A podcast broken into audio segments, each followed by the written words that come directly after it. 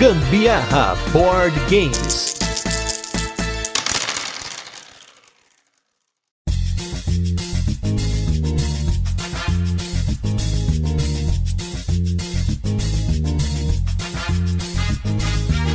Como disse Pascal e o manual do jogo, nós somos tão necessariamente loucos que seria estar louco por uma outra espécie de loucura, não estar louco. Eu sou Gustavo Lopes. E eu sou a Carol Guzmão e esse é mais um episódio do Gambiarra Board Games. E no episódio de hoje a gente vai falar do jogo Eu Sou Uma Banana. Vamos fazer aquele resuminho de como o jogo funciona, depois tem curiosidades e por fim a nossa experiência com ele, mas não sem antes o nosso primeiro bloco de destaques da semana, recadinhos e o nosso review retrô, onde a gente fala sobre os jogos que já passaram por aqui. E nos destaques da semana temos dois novos carteados aí seguindo lá da nossa experiência do Cartapalusa. O primeiro deles é o Bridge City Poker, que ele é uma vaza, ele é climbing, que seria aquele jogo de escalada, que é onde você vai sempre aumentando os números que estão na mesa, às vezes igualando, dependendo do jogo, mas ele também tem uma série de poderes especiais no meio do deck, e ele é um jogo no qual você quer fazer o que a gente chama de shedding, né, que é você ser o primeiro a bater bater a sua mão. Ele é um jogo um tanto quanto confuso, muito bonito por sinal, porque é um jogo que ele tem algumas coisas do poker, mas não é poker, e ele tem imagens de pontos, literalmente os naipes são pontos. O mais bacana desse jogo é que ele tem um deck imenso de cartas que são em poderes especiais, que você pode, por exemplo, ah, nessa escalada ninguém compra carta, porque a ideia do jogo é que você vai tentar jogar para escalar uma única vez, e se você não conseguir e precisar passar, você compra duas cartas. Se você perde, você compra uma. Então a sua mão vai aumentando e você quer bater logo, você quer se livrar das cartas. Então é um jogo que tem ali uma malemolência bacana e ele joga legal em dois. Eu gostei da partida em dois que a gente jogou. A gente jogou com os cinco poderes iniciais e é mais um carteado aí que entra aqui nos nossos destaques. Achei ele bem minimalista, assim, os desenhos mais contidos, assim, não é nada é, muito mesmo. trabalhado, bem bonito. Agora, ainda preciso entender direito essa mecânica dele aí. Ganhei, mas não sei como foi. Eu sei que, que foi assim. Só sei que foi assim. Então, acho que eu ainda preciso compreender melhor. Até para eu entender como é que foi meu raciocínio na hora de jogar. Faz sentido, gente. Ele é, ele é uma vaza barra climbing um passinho além aí. Eu tava até conversando com o Magana, um abraço pro Magana lá do Carteado Around the World. Nós estamos pensando aí em classificação de complexidade, se uma vaza ela é, é fácil, média ou complexa, porque dentro das vazas tem muita coisa complexa e tem muita coisa que também não é tão simples assim para você já chegar jogando. Então dá para ter uma noção de uma vaza introdutória, de uma vaza mediana, de uma vaza que vai além, né? E o próximo jogo também é um carteado, esse sim é um climbing mesmo, mas ele é um climbing complexo, que é o jogo 535. Nesse jogo você tem cartas de 1 a 5, não tem o 6, de 7 a 9, não tem o 10 e de 11 a 15, e ele vai ter uma estrutura muito louca porque você pode jogar de uma a três cartas na sua rodada. Essa carta pode ser uma carta sozinha, pode ser duas cartas iguais, três cartas iguais, ou uma sequência de cartas, né? Uma sequência crescente. E aí ele tem uma série de detalhes que complicam o jogo. A primeira delas é que as sequências, quanto maior for a sequência, mais fraca ela é. Já quando você tá jogando com cartas iguais, quanto mais cartas iguais, mais forte você jogar em cima, melhor. Mas, ao invés de você fazer o que a gente chama de overwrite no jogo, que é você ganhar da sequência do seu oponente, e aí essa sequência tampa a sequência que tava na mesa, você pode adicionar cartas da sua mão pro que já tá na mesa. Então, se a Carol jogou dois número 5, eu posso lá, na minha vez, e jogar mais um 5. E agora o que tá valendo é três números iguais. Então a Carol teria que jogar um 666, mas não tem 66, então é, é um 777 pra cima. E ele tem mais detalhes no meio. Eu achei o jogo genial. Ele é minimalista, uma caixinha pequena, mas ele tem uma ideia muito louca que acaba juntando Rumi com Climbing. E aí isso deixa o jogo um tanto quanto mais complexo. Então é diferente de um dobro que você pode jogar rapidamente, explicou a regra já era. O 535, para mim, ele já é um climbing complexo. E bota complexo, viu? Apesar do nome ser curtinho, 535, rapaziada, esse jogo é bem complexo. Esse é outro que, a, ainda mais do que o Bridge City Poker, esse eu preciso entender bem mesmo ainda. Pois é, gente. Você percebeu que esse dia que a gente fez várias partidas, a Carol precisa entender mais o que a gente jogou. Ainda não sei onde é que eu tava nesse dia, não. Porque, gente, esse 535, às vezes eu ficava, mas peraí, o que tá acontecendo? É quantas cartas agora? E eu perdia o rumo do negócio. E aí, gente, um jogo que a gente não perdeu o rumo, mas que entra no nosso review retro de hoje é o jogo Cartógrafos Heróis.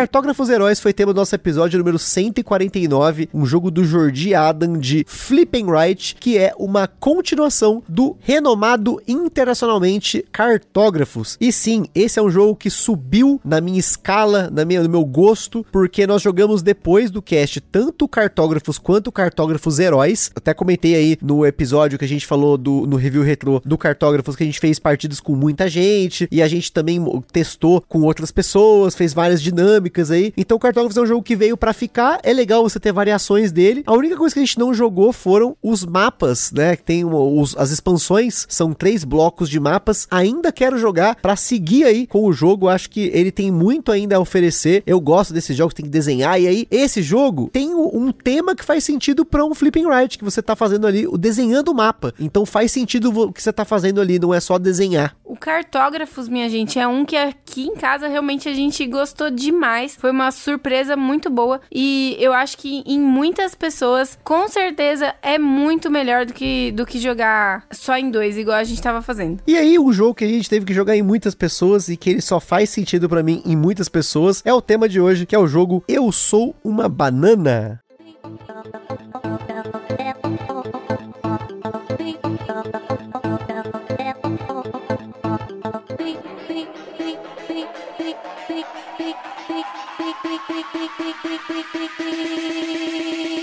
Eu Sou Uma Banana é um jogo para 4 a 8 jogadores lançado no Brasil pela Grok, com partidas que duraram em média 5 minutos na nossa experiência. Isso contando com preparação da rodada, jogar a rodada e depois contabilizar os pontos. Falando de mecânicas, a principal mecânica do Eu Sou Uma Banana é a dedução, mas dedução é um tipo de mecânica um tanto quanto complicada, porque ela pode ser feita de diferentes formas, como a gente falou aqui na playlist de mecânica do dia, tem um episódio só sobre dedução, porque aqui em teoria a mecânica em si que você está fazendo mecanismo são gestos, além da dinâmica de um contra todos. Se você não sabe o que tem a ver dinâmica mecânica, não deixe de ouvir a nossa playlist aí. Na nossa escala de complexidade, ele recebeu 1 de 10, poderia ser meio de 10, se a gente usasse a escala de meio meio ponto, porque você mal precisa ouvir a explicação para jogar, é só chegar e entrar na brincadeira. Isso é você passar sinal pro amiguinho. na data em que esse cast foi gravado, o Eu Sou Uma Banana tava custando em média 80 reais, disponível apenas em algumas lojas. Ainda não tinha lá na Bravo Jogos, mas provavelmente vai ter e quem for apoiador do Gambiarra vai ter cupomzinho de desconto e mesmo assim a gente, óbvio, vai vir aqui com o nosso reclame do Plim Plim. O Ministério do Gambiarra Board Games adverte: os jogos de tabuleiro, como qualquer hobby, podem acender uma vontade compulsiva de sair comprando tudo. Porém, recomendamos que você não compre por impulso. Sempre procure a opinião de outros criadores de conteúdo, gameplays, formas de alugar ou, caso disponível, jogar o jogo de forma digital antes de tomar sua decisão.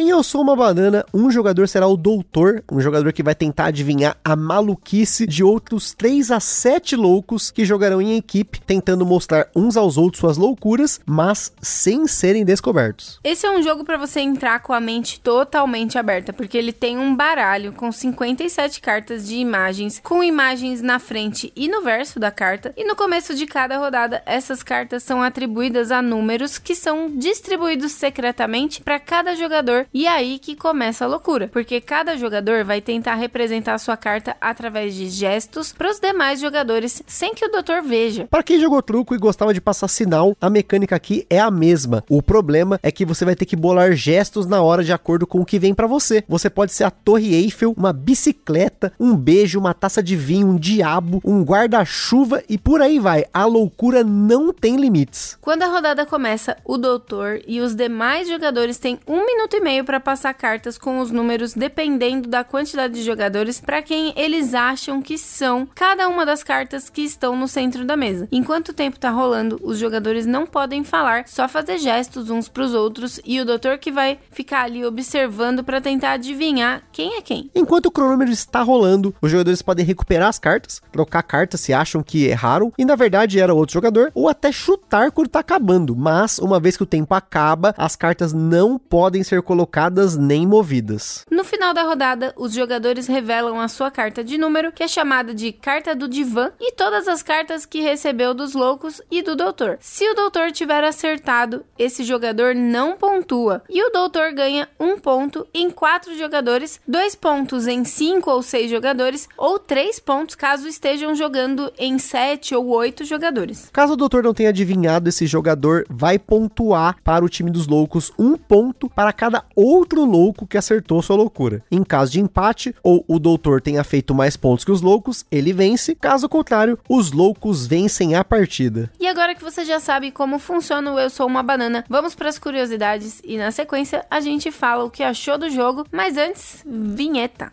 Este programa é um oferecimento dos nossos apoiadores do Catarse. Se você ainda não apoia o Gambiarra Board Games, não deixe de apoiar para contribuir com a produção deste podcast, participar na escolha dos temas e dos jogos, concorrer a sorteios de vouchers nas lojas parceiras, desconto para comprar seus jogos na Bravo Jogos e acesso a conteúdos exclusivos, como o podcast secreto do grupo do WhatsApp do Gambiarra. Além disso, o Gambiarra Board Games tem o apoio da Acessórios BG, os melhores acessórios para jogos de tabuleiro do Brasil. www.acessoriosbg.com.br Bravo Jogos, a sua loja de jogos de tabuleiro modernos. www.bravojogos.com.br. Utilize na sua compra o cupom Gambiar na Bravo e apoie o Gambiar sem gastar nenhum centavo adicional. Aroma de Madeira. Jogos clássicos, acessórios em madeira e serviços de personalização. Utilize o cupom Aroma de Gambiarra para ganhar um desconto em www.aromademadeira.com.br. E também os parceiros Board Game São Paulo, o maior evento mensal de jogos de tabuleiro no Brasil, todo último sábado do mês, na loja Omniverse, no bairro do Brooklyn, em São Paulo, capital.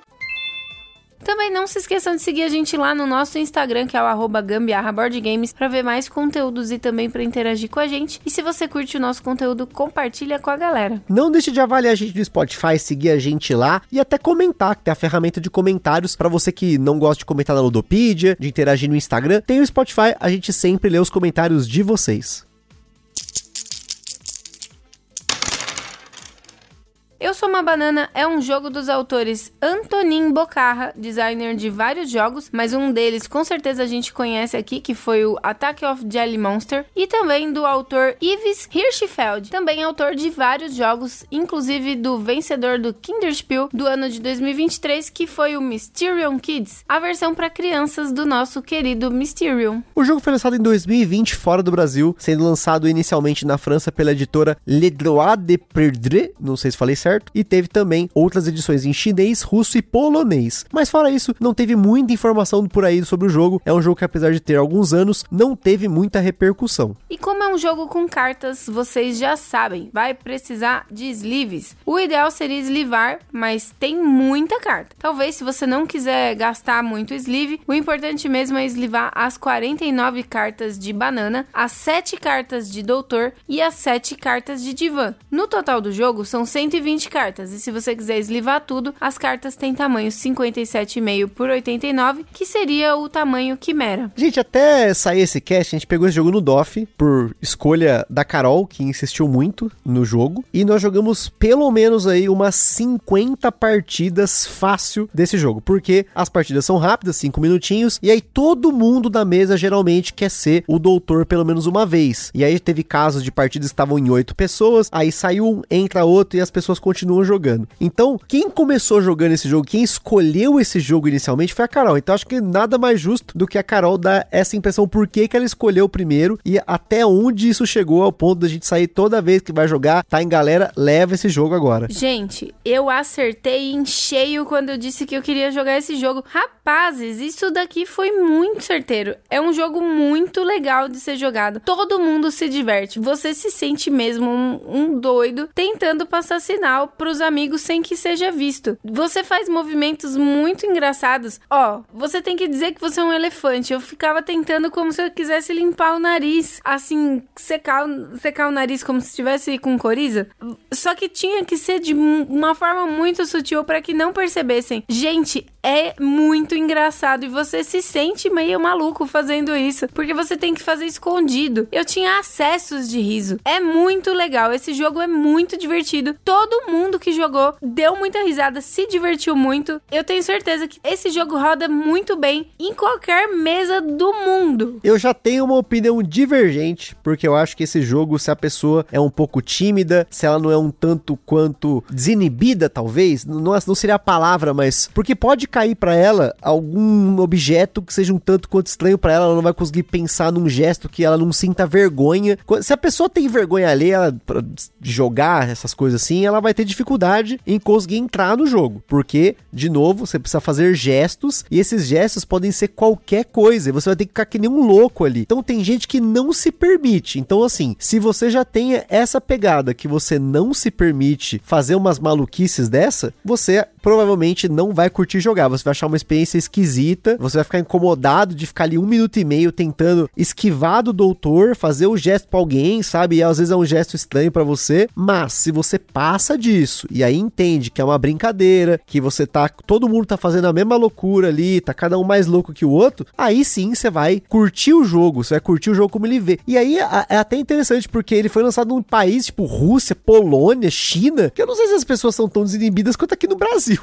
Eu acho que aqui no Brasil é onde tinha mais chance de ter sucesso entre esses países. Da França eu já não sei tanto, mas esse jogo é pro Brasil. Tanto que a gente imaginou quando jogou que era de um designer brasileiro, mas aí foi ver que não era. Mas eu acho que esse jogo cabe para qualquer um, porque se a pessoa se dispôs a jogar esse jogo, mesmo que ela seja tímida, você tem que fazer movimentos sutis muito sutis. Então não sei se realmente não cabe, mas pode não caber. Assim, no caso, eu tô dizendo numa mesa de um party game. Tem gente que não curte party game, óbvio, não vai caber pra pessoa. Mas de qualquer forma, se você tá se propondo pra party games, esse jogo eu acho que vai ser sempre muito bem-vindo. Assim, as pessoas vão curtir. Sendo tímida, movimentos são sutis, não, nem pode fazer movimentos tão bruscos, né? Senão o doutor vai identificar. Agora, é muito muito tenso você ser o doutor. Quando eu fui pela primeira vez a doutora, gente, é bem difícil porque parecia que nada tava acontecendo. Para mim, era um minuto e meio que tava rolando ali e eu não tava vendo nada. Daí outras vezes eu comecei a pegar um pouco mais de manha. Agora, a última vez que a gente jogou, eu fui muito safada. Eu fiquei, eu tava de frente com uma janela então e era de noite. E aí as pessoas faziam os gestos, eu via reflexo. eu deveria ter sinalizado, né? E trocado de lugar, mas eu fui bandida e pontuei perfeitamente para todo mundo, porque eu tava vendo todo mundo passar sinal pela janela, pelo reflexo. Mas nada no jogo impede que você faça isso. Inclusive, o jogo recomenda que você fique de pé para você conseguir observar melhor as pessoas, porque às vezes as pessoas faziam o gesto atrás de você, assim, na sua cabeça, sabe assim? Mas é claro, nem todo mundo vai conseguir enxergar porque você tá no meio, ainda mais se tiver em mais pessoas. Então, ele fala que você pode ficar de pé e até recomenda. Agora, uma coisa também é um ponto importante para esse jogo, é que ele é interessante você jogar com a contagem mais alta, 7, 8 pessoas. Com menos pessoas, especialmente em 4 pessoas, eu acho que ele fica um jogo muito raso e muito fácil pro quem é o doutor, porque em 4 pessoas tem 3 loucos, se você observar dois deles, o outro você já elimina, então é muito fácil. Em um minuto e meio você consegue fazer isso muito fácil. Agora, já 6, 7 pessoas, 8 pessoas, gente, aí começa a ficar muito louco, porque é muita gente para você observar e é muita coisa acontecendo ao mesmo tempo. Então você tá olhando ali para um lado da mesa, o outro lado já tá fazendo gesto, e aí você tem que olhar pro outro lado porque tá, alguém tá fazendo, aí você não consegue acompanhar tudo. E tem pessoas que fazem gestos realmente sutis, as sutis até pros próprios loucos, né? Teve vários casos assim, né? Mas também tem sacadas geniais. Eu acho que esse tipo de jogo acaba trazendo com que as pessoas consigam usar a sua criatividade para gerar momentos geniais, momentos que você vai poder conversar sobre isso, contar isso. Então, aquela coisa da narrativa que acontece na mesa, porque é uma narrativa o que tá acontecendo ali. É todo mundo interpretando a loucura de cada um. Então, você interpretando como pessoa, o louco, mas você tentando interpretar aquilo que os demais estão tentando passar. E aí fica naquilo, caramba, esse gesto que você fez, sabe? Tipo, o que que você tá. Tem uns que são meio óbvios, né? Sei lá, tem o diabo lá, você faz o chifrinho, mas você pode fazer outras, você faz fazer o garfinho, né? Enfim, o guarda-chuva. Foi um muito interessante. A pessoa tentou abrir o guarda-chuva. Ou então ele podia tá, tipo, tentar, se não tivesse na mesa alguma coisa que tivesse a ver com água, podia fingir que tá chorando chovendo com a mão, assim, mas você tem que ser sutil, porque senão, como a Carol falou, o doutor pega e dá mais se o doutor tem acesso a um reflexo, olhar no óculos do outro, numa janela, num vidro, num espelho. Então, de novo, recomendo se você for escolher esse jogo como party game para ter na sua coleção, jogar em muitas pessoas, né? Jogar em 7, 8. Você tá pensando numa mesa grande, bacana. 4, 5 pessoas, eu já acho que não faz muito sentido. A menos que, sei lá, você consiga colocar um dificultador aí, colocar um cabreço na pessoa, sei lá, um, aqueles colar de que você põe no cachorro pra ele não ficar batendo dos lados, o, gato, né? No caso das nossas aqui nunca funcionou essas paradas, mas cachorro é mais tranquilo. Colar elisabetano, né? Colar elisabetano, olha só. Provavelmente por conta da rainha Elizabeth e aí, você que vai procurar depois para saber o que é um colar elisabetano. Mas eu só preciso dizer uma coisa que esquecemos de falar aqui na pauta. Tem um dificultador aí. O doutor precisa usar um óculos de papel que vem aí junto de cartonado, sei lá, mesmo material das cartas. Ele precisa usar esse óculos e isso dificulta um pouco quando você tenta olhar às vezes um pouco de lado, às vezes atrapalha. Pelo menos para mim, atrapalhou um pouquinho essa questão do de ter posto esse óculos aí. É um óculos vazadinho, né? Ele é só de cartonado mesmo, não tem nada demais, mas ele dá uma atrapalhada. É, e nem, aí fica a denúncia que nem todo mundo usou óculos, ainda mais pessoas que usam óculos, não queria pôr o óculos por cima porque dificultava, não pegava, né? Mas enfim, isso aí faz parte. Eu acho que party game você não pode pode restringir muito, você tem que deixar a galera meio livre, porque senão você acaba deixando a experiência restritiva, não é tão bacana. Então, na hora de jogar um party game, seja compreensivo que a diversão é o principal na mesa. Então fica pra vocês aí a dica do Eu Sou Uma Banana, lançamento da Grok, foi lançado lá no DOF, a gente conseguiu uma cópia aí lá no DOF, porém, ele está mais recentemente aí sendo vendido pra galera. Muitos dos jogos da Grok que foram lançados no DOF ainda estão ainda em curso, a gente falou do AE, vai falar do Stonks, né? Então fique de olho na disponibilidade desses jogos aí e se você gosta de um party game, talvez esse aí seja um jogo para você ficar de olho. Então é isso aí, pessoal. Tamo junto, aquele forte abraço e até a próxima. Falou, galera. Beijo, tchau.